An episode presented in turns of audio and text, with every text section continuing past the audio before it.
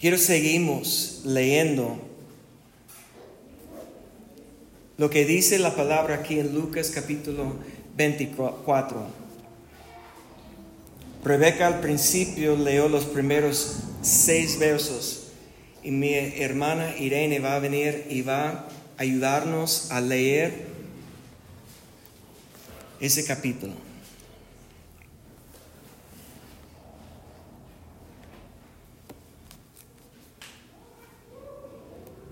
No está aquí, sino que ha resucitado, y acordaos de lo que os habló cuando aún estaba en Galilea, diciendo, es necesario que el Hijo del Hombre sea entregado en manos de hombres pecadores y que sea crucificado y resucite al tercer día. Entonces ellas se acordaron de sus palabras y volviendo del sepulcro, dieron nuevas de todas estas cosas a los once y a todos los demás. Eran María Magdalena y Juana, y María, madre de Jacobo, y las demás con ellas, quienes dijeron estas cosas a los apóstoles. Mas a ellos les parecían locura las palabras de ellas, y no las creían. Pero levantándose Pedro, corrió al sepulcro y cuando miró dentro, vio los lienzos solos y se fue a casa maravillándose de lo que había sucedido. Si me ayudas, leen aquí en Lucas capítulo 24 desde verso 13 más adelante hasta verso 35, por favor. Y aquí, dos de ellos iban el mismo día a una aldea llamada Emaús, que estaba a 60 estadios de Jerusalén. Iban hablando entre sí todas aquellas cosas que habían acontecido. Sucedió que mientras hablaban y discutían entre sí, Jesús mismo se acercó y caminaba con ellos. Mas los ojos de ellos estaban velados para que no le conociesen y les dijo, ¿qué platicáis? Perdón, ¿qué pláticas son estas que tenéis entre vosotros mientras camináis? ¿Y por qué estás tristes? Respondiendo uno de ellos, que se llamaba Cleofas, le dijo, ¿eres tú el único forastero en Jerusalén que no ha sabido las cosas que en ella han acontecido en estos días? Entonces él les dijo, ¿qué cosas? Y ellos le dijeron, de Jesús Nazareno, que fue varón profeta, poderoso en obra y en palabra, delante de Dios y de todo el pueblo. Y como le entregaron los principales sacerdotes y nuestros gobernantes a sentencia de muerte, y le crucificaron, pero nosotros esperábamos que Él era que había de redimir a Israel. Y ahora, además de todo esto, hoy ya es el tercer día que esto ha acontecido, aunque también nos ha asombrado unas mujeres entre nosotros, las que antes del día fueron al sepulcro, y como no hallaron su cuerpo, vinieron diciendo que también habían visto visión de ángeles, quienes dijeron que él vive. Y fueron algunos de los nuestros al sepulcro, y hallaron así como las mujeres habían dicho, pero a él no lo vieron. Entonces él les dijo, oh insensatos, y tardos de corazón para creer todo lo que los profetas han dicho. ¿No era necesario que el Cristo padeciera estas cosas y que entrara en su gloria? Y comenzando desde Moisés, y siguiendo por todos los profetas, les declaraba en todas las escrituras lo que de él decían. Llegaron a la aldea a donde iban, y él hizo como que iba más lejos. Mas ellos le obligaron a quedarse, diciendo, Quédate con nosotros, porque se hace tarde y el día ya ha declinado. Entró pues a quedarse con ellos, y aconteció que estando sentado con ellos a la mesa, tomó el pan y lo bendijo y lo partió y les dijo, Entonces, y les dio. Entonces les fueron abiertos los ojos y le reconocieron, mas él desapareció de su vista. Y se decían el uno al otro, ¿no ardía nuestro corazón en nosotros mientras nos hablaba en el camino y cuando nos abría las escrituras? Y levantándose en la misma hora, volvieron a Jerusalén y hallaron a los once reunidos y a los que estaban con ellos, que decían, ha resucitado él verdaderamente, ha resucitado y aparecido a Simón. Entonces ellos contaban las cosas que les habían acontecido en el camino y cómo le habían reconocido al partir el pan.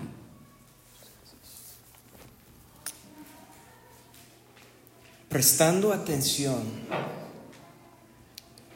de ese capítulo, ese es el mero día que Jesús resucitó. Y hay algunas cosas de lo que pasó con esos dos discípulos. Una cosa que me llama la atención es que no nos da el nombre de esos dos hombres. Ellos fueron entre los primeros tener una visita de Jesús en su cuerpo glorificado, pero la Biblia ni nos da sus nombres. Porque muchas veces, la, razón que me llama la atención es que muchas veces pensamos nosotros que Dios habrá una obra en gente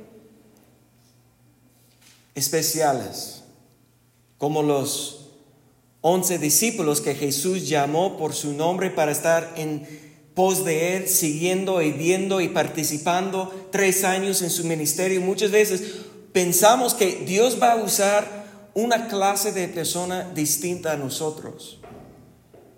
Y podemos pensar, ¿quién soy yo para que Dios manifiesta en mi vida? ¿Quién soy yo para que Dios habla conmigo? Pero aquí vemos que Jesús se manifestó entre dos hermanos quienes estaban, mira, la, clave es que ellos estaban platicando entre sí mismos de Jesús. No importa su nombre, no importa quién era, fueron gente con un deseo en su corazón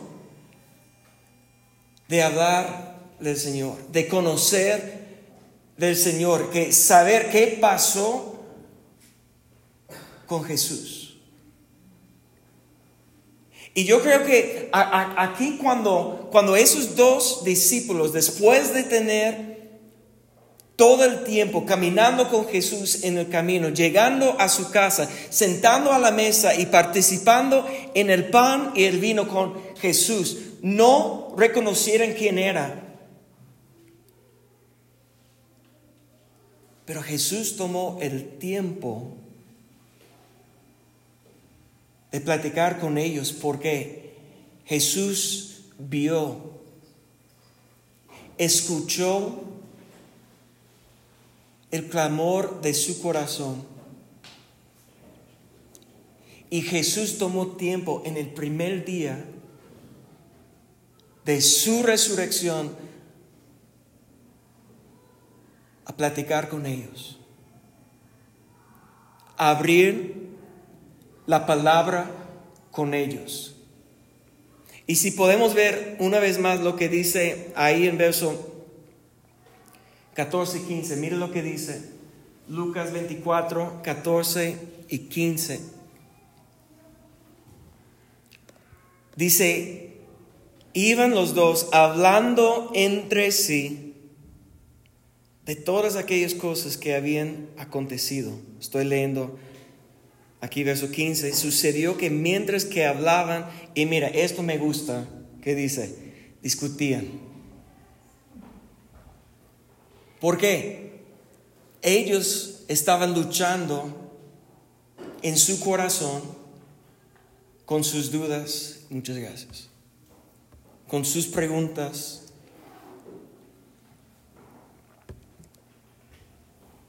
de quién era Jesús, por qué murió. ¿Por qué no conquistó a los romanos? ¿Por qué tenía que morir? Ellos estaban platicando y discutiendo. Y eso es algo que, que muestra un interés, una pasión. ¿Y cuánto si, si comenzamos a platicar de, de, tu negocio, o platicamos de tu familia, o platicamos de tu equipo de fútbol, enciende una chispa, ¿no? De pasión y, que quieres platicar con eso y quieres discutir quién es el mejor equipo o qué es la mejor estrategia para el negocio o qué vamos a hacer en las vacaciones. Todas las áreas de nuestra vida que nos genera interés y pasión. Pero que llamó la atención de Jesús cuando resucitó. Es que esos dos hombres, y ni quién no sabemos quiénes son. ¿De qué estaban hablando ellos? De Jesús.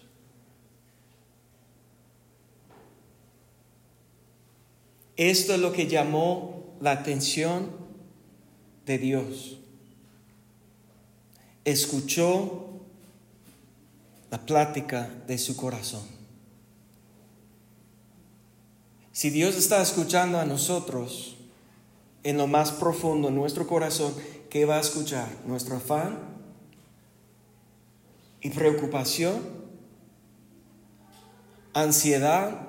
De todos los problemas que hay, desorden, el caos en nuestra vida, ¿eso es lo que Dios va a escuchar? ¿O Dios va a escuchar algo que está buscando la paz de Dios?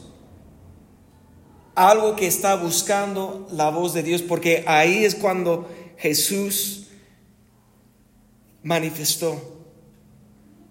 Si brincamos a verso 21, ellos están declarando lo que está expresando de su corazón. Dice, nosotros esperábamos que Él era el que había de redimir a Israel. ¿Qué están expresando? Están hablando ellos con Jesús y están expresando sus dudas están expresando que han perdido la esperanza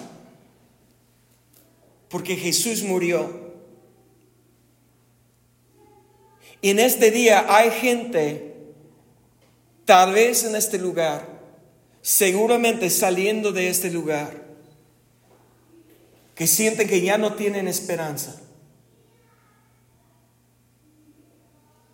decepcionados con la vida pensando que esto no es como debe ser la vida. Si esto es todo, entonces ¿para qué estoy aquí? Hoy en día el enemigo está atacando las mentes de una multitud con un engaño que esta vida no importa, esta vida no tiene nada. Pero este día el día de la resurrección nos muestra que aun cuando parece oscuro y muerte y, y que no hay esperanza,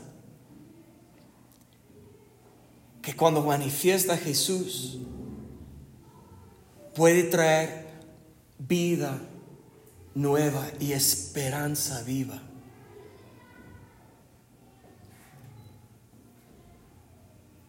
No, te pienses de quitar la vida. No te pienses de rendir, rendir de, tirar la toalla que decir que ya no más. En tu familia, en tu matrimonio, en tu negocio, en, en donde hay esa desesperación en tu vida, entiendes que hay algo hay alguien que te puede llenar con esperanza.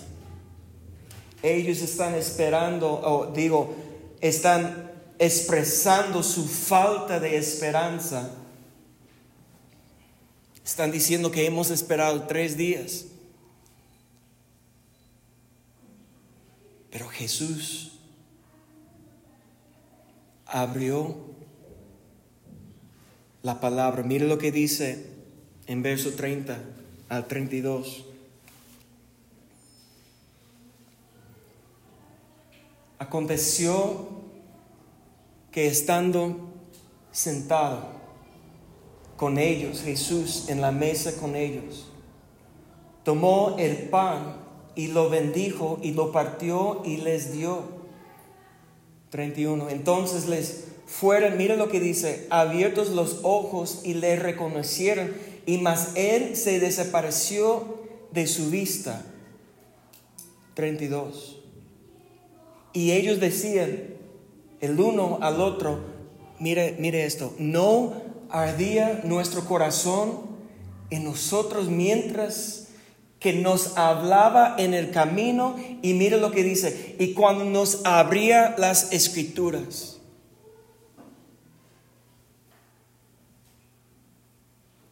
Hoy en día la gente piensa que Dios no habla.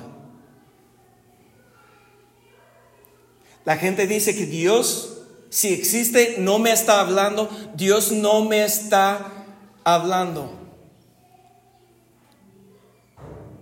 Pero hermanos, nosotros tenemos el libro que nosotros llamamos la Biblia, que es una colección de todos los mensajes que Dios ha dejado aquí en la tierra por medio de sus siervos, por medio de los profetas. Y la manera principal que Dios quiere hablar con ustedes el día de hoy es por medio de sus escrituras, su palabra. Y mire lo que pasa, cuando abres la Biblia, cuando abres la escritura, Jesús declaró que mis palabras son vida, mis palabras son espíritu y vida. Y Jesús comienza a hablar por medio del libro que tienes ahí en la aplicación de su celular o en tu mano. Cuando tú abres la Biblia, Jesús puede comenzar hablar. Y mire lo que va a abrir, Él primeramente va a abrir tu corazón. Porque de dónde nace la fe? Tiene que nacer en el corazón. Tenemos que creer en el corazón que Jesús resucitó el tercer día. Esto es algo que el día de hoy, que la palabra llega a tu corazón, que te sientes algo. El fuego de Dios, del Espíritu Santo, hablando en medio de tu corazón. ¿Para qué? Para lo que dice en verso 30. Perdón, 29, ah, el, el anterior. Ellos, perdón, ¿en dónde voy? Perdón. 30 al 32. 30, perdón. Creo que es 31. Una, una disculpa. Aquí dice entonces les fueron abiertos sus ojos. Ahora no está hablando de sus ojos físicos, porque ellos tenía la vista, ellos estaban caminando, ellos estaban viendo un hombre, pero ellos no tenían reconocimiento de quién era, porque Jesús cerró, tenía ellos sus ojos espirituales, el entendimiento de su corazón cerrado. Pero ¿qué es lo que abrió sus ojos? Fue cuando Jesús abrió con ellos las escrituras, la palabra. Esto es lo que te va a transformar. Es cuando tú abres tu corazón a la palabra de Dios. Jesús sentó y Jesús tomó el pan y Jesús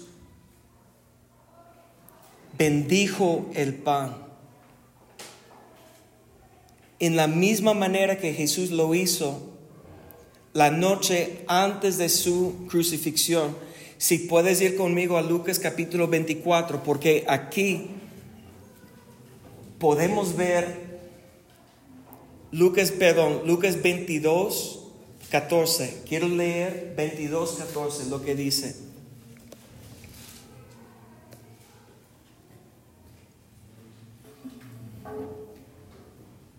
Cuando era la hora, se sentó a la mesa con él los apóstoles.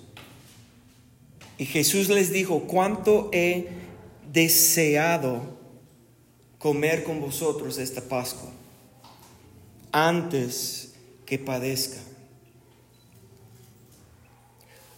Porque os digo que no la comeré más hasta que se cumpla en el reino de Dios. Y habiendo tomado la copa, dio gracias y dijo, mire las palabras, tomad esto y repartidlo entre vosotros, porque os digo que no, perdón, 17, habiendo tomado la copa, dio gracias y dijo, tomad esto, repartidlo entre vosotros, porque os digo que no beberé más del fruto de la vid hasta que el reino de Dios venga. Y tomó el pan y dio gracias, y le partió y les dio, diciendo, esto es mi cuerpo que por vosotros es dado. Haced, mire esto, en memoria de mí. Jesús estaba caminando en el camino con los dos, hablando con ellos y abriendo las escrituras con ellos desde Moisés a los profetas, explicando por qué era necesario que el Cristo tenía que padecer y morir. Pero cuando abrieron sus ojos, cuando tenía reconocimiento que era el mismo Jesucristo sentado en la mesa con ellos, es cuando ellos recibieron el pan y comenzaron ellos a recordar del sacrificio de Jesús. Porque eso es lo que representa el pan. Jesús dice que el pan representa su cuerpo que fue dado como sacrificio. El pan representa el cuerpo de Cristo que fue quebrantado en la cruz. La copa representa la sangre preciosa que Jesús derramó para iniciar con nosotros un nuevo pacto.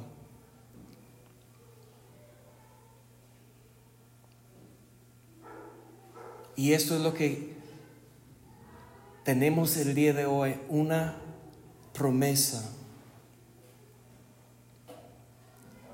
Si permitimos que Jesús abre nuestro corazón, con su palabra,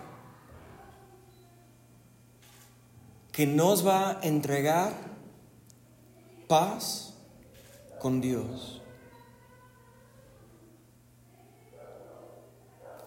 Y la resurrección es cumplimiento de una promesa. Jesús dijo que yo voy a morir, pero el tercer día voy a resucitar. Entonces es la confirmación que Dios cumple sus promesas. Pero aquí tenemos otra promesa que Jesús está dando a nosotros el día de hoy.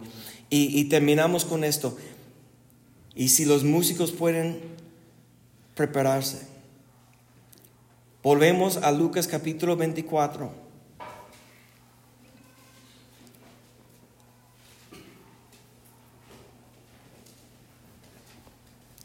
Y brincamos a verso 36. Dice, mientras ellos aún hablan, hablaban de estas cosas, Jesús se puso en medio de ellos y les dijo, paz a vosotros. Mira, escúchame bien, cuando Jesús manifiesta en tu vida, la primera cosa que va a establecer en tu corazón es paz. La Biblia enseña que Él es nuestra paz. Tenemos que abrir nuestro corazón para que sentimos que entramos a la paz de Dios, porque la paz no es ausencia de problemas. ¿Cuántos tienen problemas? Todo el mundo. La pregunta más importante es cuántos tienen paz. Porque la paz se encuentra en la presencia de Dios. Cuando Jesús está presente, hay paz. Entonces, espantados, atemorizados, pensaba que veían una fantasma, un espíritu, pero él les dijo, ¿por qué estáis turbados y vienen a vuestro corazón estos pensamientos? Mira, Jesús tiene que calmar la tormenta dentro de nosotros. Brincamos a verso 24, 44. Jesús les dijo, estas son las palabras que os hablé estando aún con vosotros, que era necesario que se cumpliese todo lo que está escrito de mí en la ley de Moisés, en los profetas y en los salmos. Mira otra vez, dice aquí, entonces les abrió el entendimiento para que comprendiesen las escrituras. Cuando tienes la palabra de Dios abierto, Dios te va a abrir tu entendimiento. ¿Cuántos han dicho, yo leo la Biblia y no entiendo nada? ¿Por qué? Porque todavía tu corazón está cerrado. Dios se encarga por medio de una promesa de su Espíritu Santo revelar y darte entendimiento de su palabra. Pero mira, leemos más adelante. Entonces, verso 46, les dijo, así está escrito, así fue necesario que el Cristo padeciese y resucitase de los muertos al tercer día y que predicase en su nombre, escucha, arrepentimiento y el perdón de pecados en todas las naciones, comenzando desde Jerusalén. Y aquí la promesa. Vosotros son, son testigos de estas cosas y aquí yo enviaré la promesa de mi Padre sobre vosotros. Pero quedaos vosotros en la ciudad de Jerusalén hasta que sean investidos de poder de lo alto. ¿Sabes qué es el poder? Es la promesa del Espíritu Santo. No vas a ver el cuerpo físico de Jesús, pero puedes abrir su corazón para recibir la promesa de su Espíritu. Esto es algo que yo, pase lo que pase el día de hoy, mi oración es que Dios establece en tu corazón su paz por medio de la fe. Y Dios te da el sello de su promesa que es el Espíritu Santo. En unos momentos, no sé si el video va a funcionar. Quiero que ve ese video y vamos a preparar nuestro corazón para recibir y participar de la mesa del Señor.